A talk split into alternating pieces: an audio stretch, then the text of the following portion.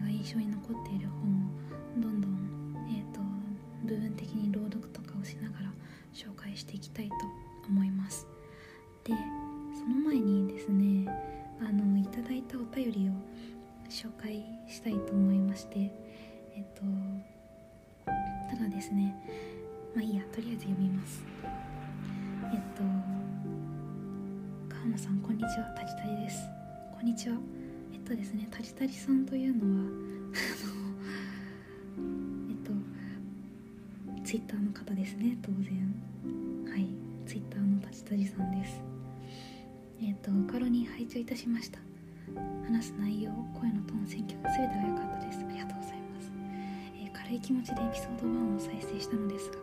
これはすごいぞと思いエピソード4まで一気に再生してしまいました。やった嬉ド34で朗読が入りましたがこれが大変良かったです。差し支えなければ今後も朗読をぜひお願いいたします。前から思っていたのですが川野さんの朗読を聞いていると薬師丸悦子の朗読を思い出します。薬師丸悦子の朗読こんな感じです、えっとここにリンクが貼ってあるので、まあ後でこのポッドキャストのキャプションのとことかにこのリンクを貼っとこうかな、ちらの音源以前はサブスクに入っていた気がするのですがいつの間にか削除されてましたと。えっ、とまあ YouTube のリンクを貼っていただいてるので貼っときます。でえっ、とお便りまだ続きがあって話してほしいテーマですがフィクションを書くにあたりなぜ SF なのかというのをいつかお願いいたします。ということで、えっと盛りだくさんのお便りをありがとうございます。であの今回はただいたお便りの「朗読良かったです」っていうところにまあ半ば応答しているような、えー、とものだと思っていただけるとよく。そしてですね話してほしいテーマと言っていただいていたあのフィクションを書くにあたりなぜ SF なのかっていう話はこれは遠大な問いですよ。なぜ SF なのかなぜスペキュラティブフィクションなのかあるいはサイエンスフィクションなのか。これいろいろ言えるというかそもそも私は本当に SF をかけているのかみたいな問題もあると思うんですけどちょっとですねその話はあのいっぺんに全部できないのでまた次回以降に話しますので少々お待ちください。で川野さんの朗読を聞いていると薬師丸悦子の朗読を思い出します。あの私も結構薬師丸悦子の朗読はあの繰り返し聞いたことがあるというかむしろなんかなんて言うんでしょうね。もちろん薬師丸悦子は声のプロフェッショナルだからあの私とは全然違うわけなんだけど普通に声質似てますよねっていうのはありますよね。なんか中学生の時にバンドとかをしていましたけどあの相対性理論の曲のボーカルとかをねやった。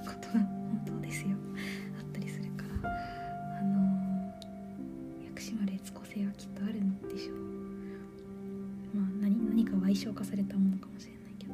でまあであるからということを知っているからむしろ薬師丸悦子はどうやってテキストを読んでるんだろうと思ってあの「金狐」とか朗読してますよね。あれを一時期結構研究するつもりで聞いていたのであのまあ薬師丸悦子の朗読を思い出しますというのはまさに私が薬師丸悦子を意識しまくっているからていう可能性が高いですね。うん。これはまあね中学生中学生の時に相対性理論めっちゃ流行っていてなんかねスマトラなんだっけスマトラ警備隊みたいなあの結構初期の曲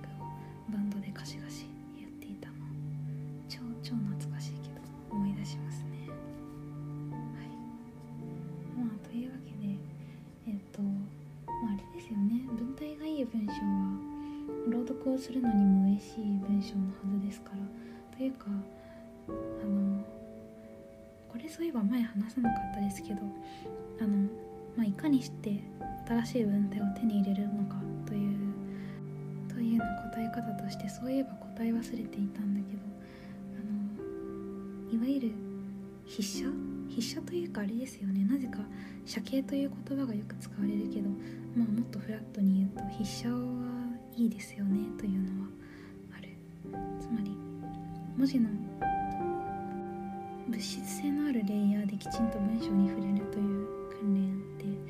まあいいですよね。ただあの私はあんまりなんか筆写するっていう作業を写形すると思ったことはなくてなんか写形って結構あの修行っぽいというか辛そうな響きがあるんですけど多分なんか本当に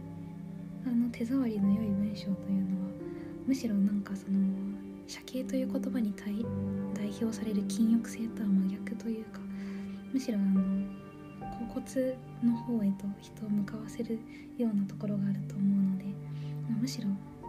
う写形にならずにただこう優越のために筆写できるような文章こそ、まあ、筆写に値する文章なのかもしれない。で朗読はどうなんでしょうね。あ、朗読もその言葉の物質性のある、まあ、文字だったらその視覚的な形、えー、と声であればその音声的な形というのがあると思うんだけど、まあ、それを音声でやるのが朗読ですよね、まあ、私はあまり経験的にその朗読をすることで何か文体を取り込むみたいな自分自身の糧にすることができるみたいな感覚はあんまりないんですけど。まあとはいえというのは逆にその筆写するのとは全く違う。今度は言葉をいかに上演するかというかあのその一回性みたいなところが強くフォーカスされますよね。だからなんかそのあの筆写することと朗読することはその言葉の物質的な、えーと、レイヤーに触れるっていう点では全く一緒なんだけど、まあ、結構実際にやってみると作用としては全く違う。うん。言葉がこの今ひとときのために上演されてそして時間性を帯びてくるっていうのは朗読独特のことなのでまあどっちも私は好きですけどあのなんかね不思議と全然違う。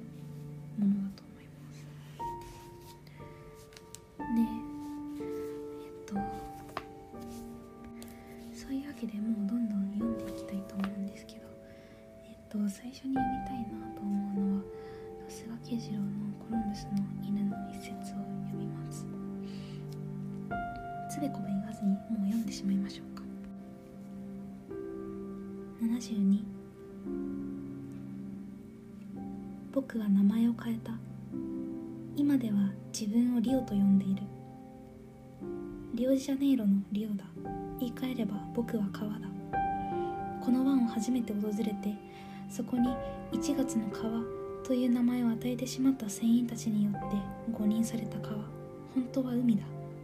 その水を味わってみさえすれば誰にだってわかる。南海汽船の真下の激しくて甘い陽光にささめく波がつぶつぶときらめき踊る海。その浜辺では熱帯の優しい犬が足を舐め褐色の肌をした気まぐれな女たちが体を舐める。すべてのものに流れを始めさせてしまうような限りない光と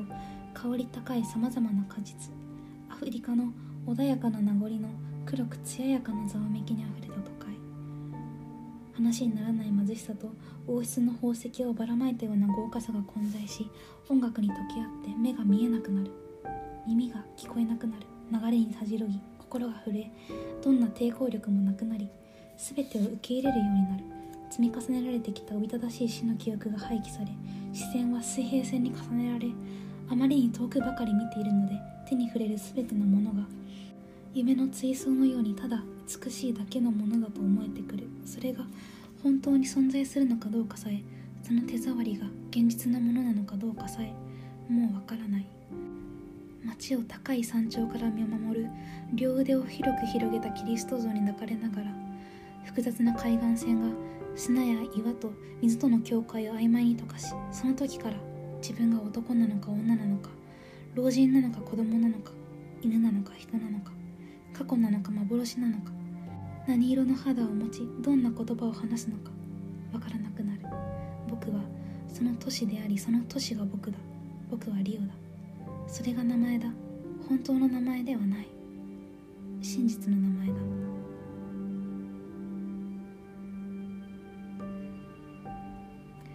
の「コロンブスの犬」という本は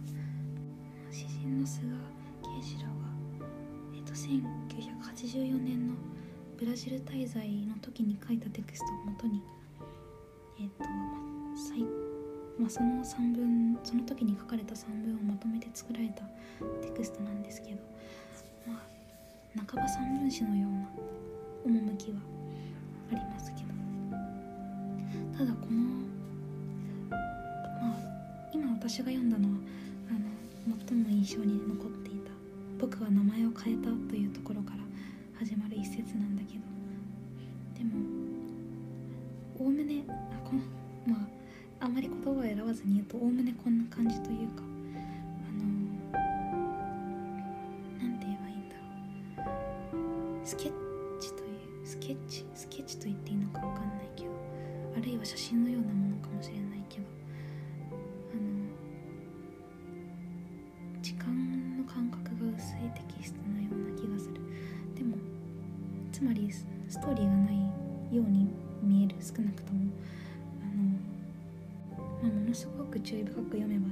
のようなものを抽出することはできるのかもしれないけどまあ多分そういうストーリーによって読ませようとしてるテクストではないと思います。でただなんかねそれでもこういう三分詞の文な文章を読むっていうのは結構まあ普通は心が折れるというか、まあ、これ普通に一冊の、まあ、分厚くはないけど普通の薄くもない文庫本一冊くらいのサイズにまとまってる長さの本なのでこれを読み進められさせるっていうのは一つにはもう文体の力としか言いようがない何かそしてもう一つは多分あの旅をしていますっていう状況設定自体がその行きつ戻りつ感を許すような構成になっている。まああのだから実はこれは物語がないように見えながら旅をしているっていう状況設定自体が読み手の中に何か物語的なものを錯覚させる効果を持ってるのでなんかそれで読めるっていうところがある気がするんですよね。だからあのわからない。あのこう思う人がどれくらいいるのかわかんないけどというのは物語の形をしてないのに物語としてつまり読むためのアクセルになるっていう機能がねあるんです。っていうことを如実に教えてくれるのがコロンブスの犬のような気がする、まあ、というか、まあ、旅行はそれが最も一番よく現れるものだし、まあ、というかそうですね。私はあのロカストという旅と批評の雑誌に編集部を今しているんですけれどその編集部に入ろうと思ったきっかけというのはまあその経緯自体はすごいいろいろあるんだけれど私の中の内的な動機というのはあのなぜ旅というフレームワークがそういう物語的なものとして感知しうるのかそのなぜ旅行記は起伏がなくても読めてしまうのかっていうなんかそういうあの旅行それ自体がフィクションとして立ち上がりうるっていう可能性にとても興味があった。当時。その頃ちょうど多分このコロンブスの犬も初めて読んだくらいだったし。あの私の中ではそういう移動というものが嫌おうなく物語を埋めてしまうっていうことが嬉しかったんですよね。そしてまあそのロカストで論考を書いたりすることは、カストに書かれている論考というのはあの半ば批評でありながら半ば旅行記のようなテクストになっていくわけだけどそうすると批評なのにその批評のロジックのドライブだけではなくて、えっと、同時にその旅というか旅行記という枠組みでの読みのドライブもあってなんか二重に読みのドライブがあるんですよね。そういう文章を書けるっていうのがロカストで文章を書くという時にとても面白くなってくるとこだと私は思っていて、まあ、そういうそういうまあただそういうことはあんまり編集部の人と共有したことはなかったような気がするけどまあそういう感じです。でえっとなので移動の話？移動のテキスト？というかね移動のテキストはだからなしに文体が良くないといけないということでもあるのかもしれないどうでしょうね。まあレベッカ・ソルニットの「迷うことについて」っていう本があるんですけどこれはこれは何でしょうね、まあ、エッセイなのかな、まあ、これもその迷うこと迷いも一つの、まあ、移動のそのテーマがあの我々をどこにも連れていかないような歩みでもあるにもかかわらずなぜかその文章を読ませてしまうということになっているんだと思うこれもちょっと読んでみます。世界はその際や深みで青みを帯びる。この青は迷子になった光の色だ。スペクトルの青側の端に位置する光は大気や水の分子によって散乱するために太陽から私たちのところまでまっすぐには届かない。水にはもともと色がなく浅い水は底の色をそのまま透き通らせる。しかし深みは散乱した光線に満たされ水が澄んでいれば澄んでいるほど濃い青色となる。空が青いのも同じ理由だ。けれども地平線の空に溶けていくような地表の青はもっと深い色をしている。現実でないような憂いをたたえた遥かな見通しの一番先に見える青。隔たりの青。私たちまで届くことなくその旅路を全うできなかった迷ってしまった光。この世に指を添えるのはその光だ。世界は青の色に包まれている。もう長い間視界の限界に見える青に心を揺り動かされていた。地平線。遥かな山並み。遠方にあるもの。隔たりの向こうにあるのは内面の色だ。孤独と象形の色。こちらから見えるあちらの色。自分のいない場所の色。決して到達することのできない色。なぜならその青色は何マイルか先の地平線にあるのではなくその山と自分を隔てている大気が帯びている色だから。望みは無限の隔たりに満ちている。だからロンギングという詩人ロバート・ハス。青は決して到達できない隔たりへのその青い世界への憧れの色だ。穏やかでしっとりした春先の朝に曲がりくねった道を運転しながらゴールデンゲート橋の北の標高2500フィートのタマルパイス山を横切ろうとしていた時カーブの向こうから青みの濃淡で書かれたようなサンフランシスコの眺望が飛び込んできてその青い坂道や青い家々の並ぶ町で暮らしたいという強烈な憧れに襲われたことがあった。私はそこに住んでいて朝食を食べてきたばかりだったにもかかわらずコーヒーの焦げ茶色も卵焼きの黄色も信号機の緑もそんな願望を抱かせたことはなくむしろその山の西の斜面にハイキングに行くことを楽しみにしていたはずだったのに。これはねまだまだ続くというかとてもごく一部を読んだだけですけど。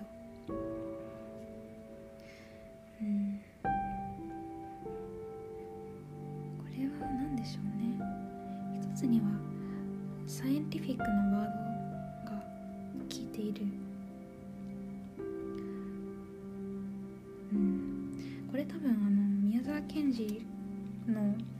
ポエジーにも関わるものだと思うけどあのなんででしょうね。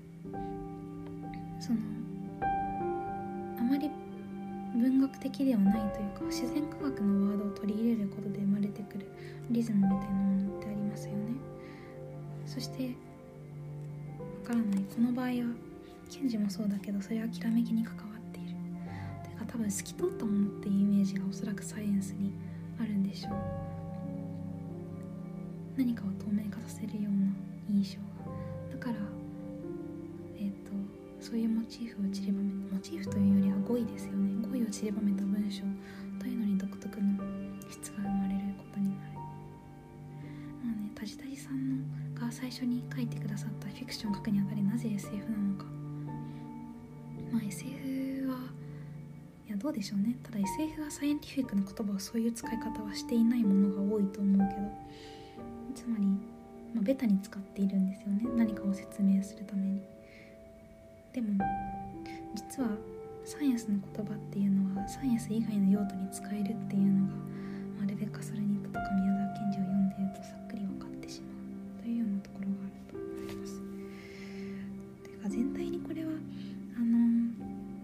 サイエンスだけじゃなくてあの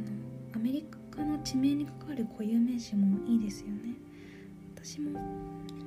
今出てきた地名でサンフランシスコ以外の地名は分かんなかったけどでも何だろう固有名詞を文章の中にどこまで持ってくるかっていうのは取りも直さず固有名詞というのは常にあのリアリズムの世界の延長の中にある言葉なので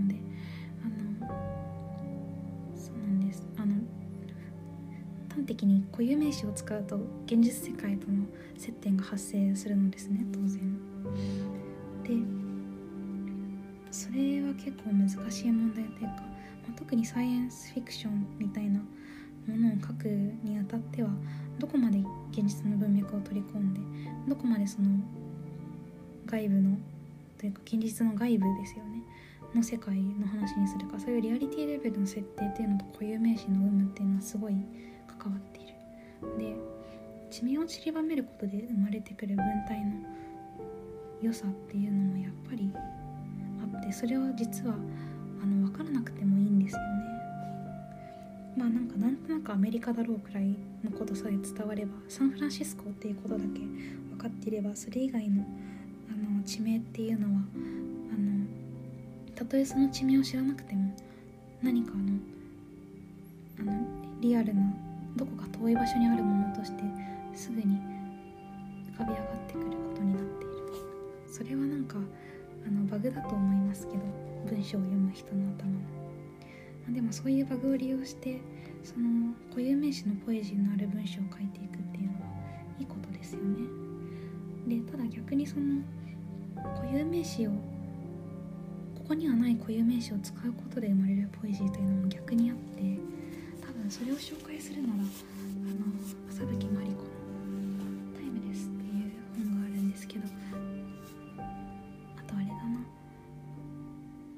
のここういう系統のものはいくつかあるんですよね。つまり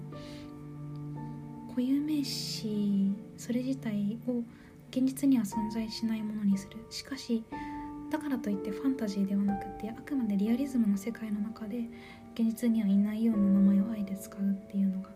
あります。でそれっていうのはあのいかにもフィクションにふさわしいような仰々しい名前とかかっこいい名前とかをつけるっていうことではなくて逆に普通名詞を使うんですよね。で普通名詞を使って固有名詞を表すことによって、まあ、どういう効果が生まれるのかというとあの逆にそのリアリズムの世界を書いているにもかかわらずそれを、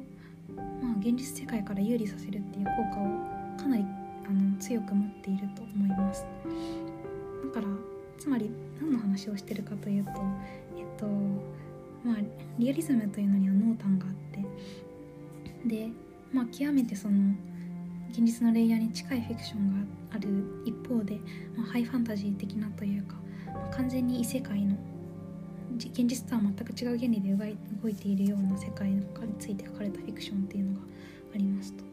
でそうした世界の文体をか乱する時にあえてその逆の固有名詞と普通名詞の関係をあえて逆にするっていう方法があって、まあ、それがその文体をか乱して何かしらの有利したようなポエジーを生むと。でえっ、とまあ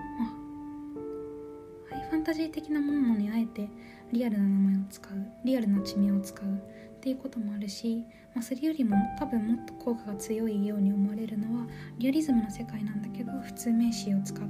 普通名詞をあえて固有名詞的に利用していくっていう逆転が特にリアリズムの世界では効果を発揮します。でそれでえっ、とまあ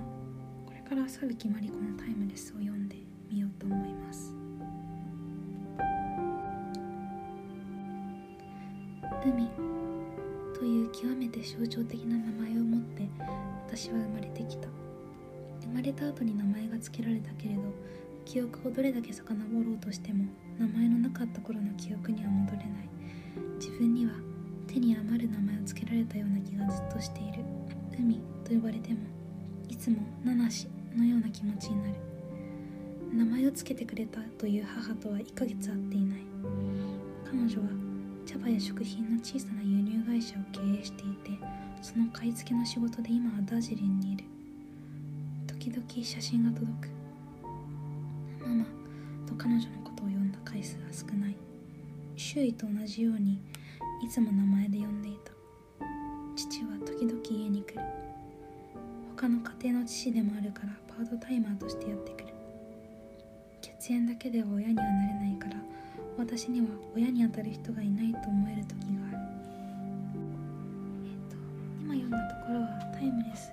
タイムレスはタイムレス1っていう部分とタイムレス2っていう部分からなっているんだけどタイムレス1の冒頭付近ですね。でタイムレス2のところもちょっと読ん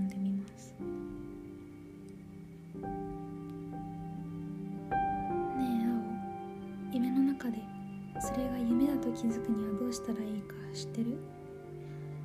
うとうとしていたから夢の声か思い出しているだけかわからない。大阪には時刻通りに着きそうだとバスの運転手が乗客に言う。ちょうど休み時間の頃だなと通うのをやめた高校のことを思い出す。車内の暖房が効きすぎていて僕はタートルネックの襟を下げる。6つ年上の姉の暦が高校生だった時彼女は友達を何人か連れて自宅の屋根に登って花火を見ていた。聞くとボタンってどう違うんだっけ「尾を引くのが聞く」ボタン時計草ヤシしだれ桜。神クラゲのような冠菊。ハートマークのような片物花火。打ち上がるたびに暦が日本語と英語を交えて説明する。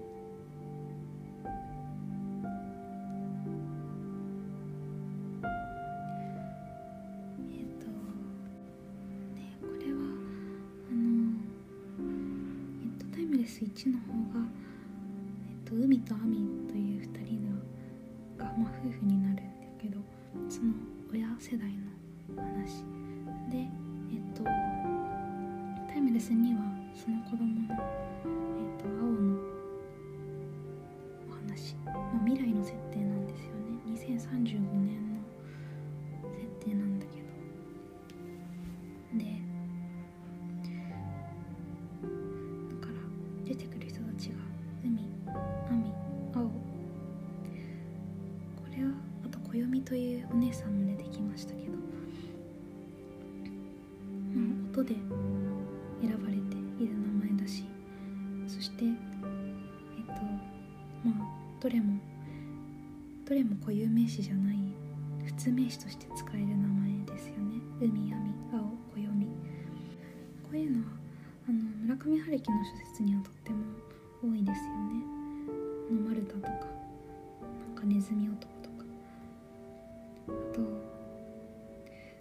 上春樹のえっと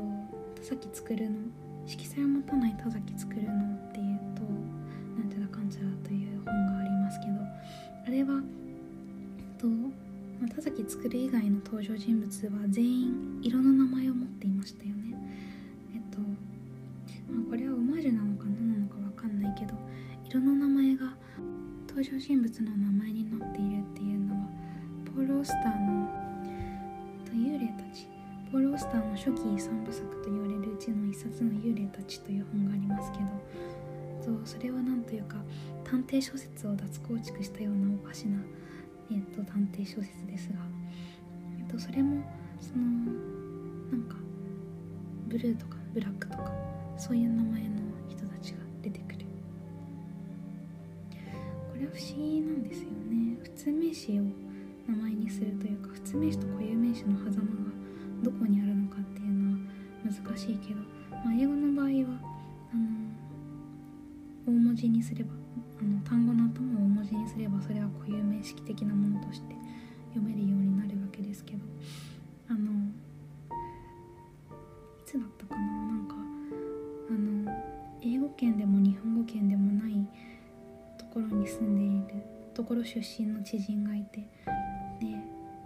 本当の名前は忘れちゃった。確かフィラックみたいな。フィフィラックみたいな名前だったと思うんだけど。彼女はその自分の名前は覚えるのが難しいから名前の意味であるものにあたる名前で呼んでねって言ってあの自分のことはフラワーと呼んでって言うわけです。これは結構すごい不思議な体験だったんですけどあのつまり名前を翻訳できてしまうってことですよね。であの固有名詞って基本翻訳できないはずなんですけどあの今の海とか網とか青とかブルーとかブラックとかあと田崎作るの出てくるのは何か、まあ、田崎作るのやつは翻訳できないか、まあ、いずれにしてもそのえっと普通名詞をそのままあの名前にしていると名前自体を翻訳可能になるんですよね。でそれっていうのはすごく奇妙な体験というかあののようなものがふっと失われてしまう感覚になるわけですよね。で結構私はその知人のことをフラワーということにものすごく抵抗があったというか。何ででしょうね。これはすごい不思議なんですけどあのローズとかリリーとかって英語で名前として使われるじゃないですか。ユリバラ。でもフラワーって名前はどうなんだろう。すごく話それを使おうとするとなんだかあのなんでしょうね名前の魔法を解いてしまったようなすごい失礼なことをしてるような気分になってしまってあんまり呼べなかった。例えばのぞみさんっていう人が日本にいたとしてその人が私のことをホープって呼んでっててか 私のことをホープって呼んでって言うとなんかすごいあのウィアレン・ブレイクの「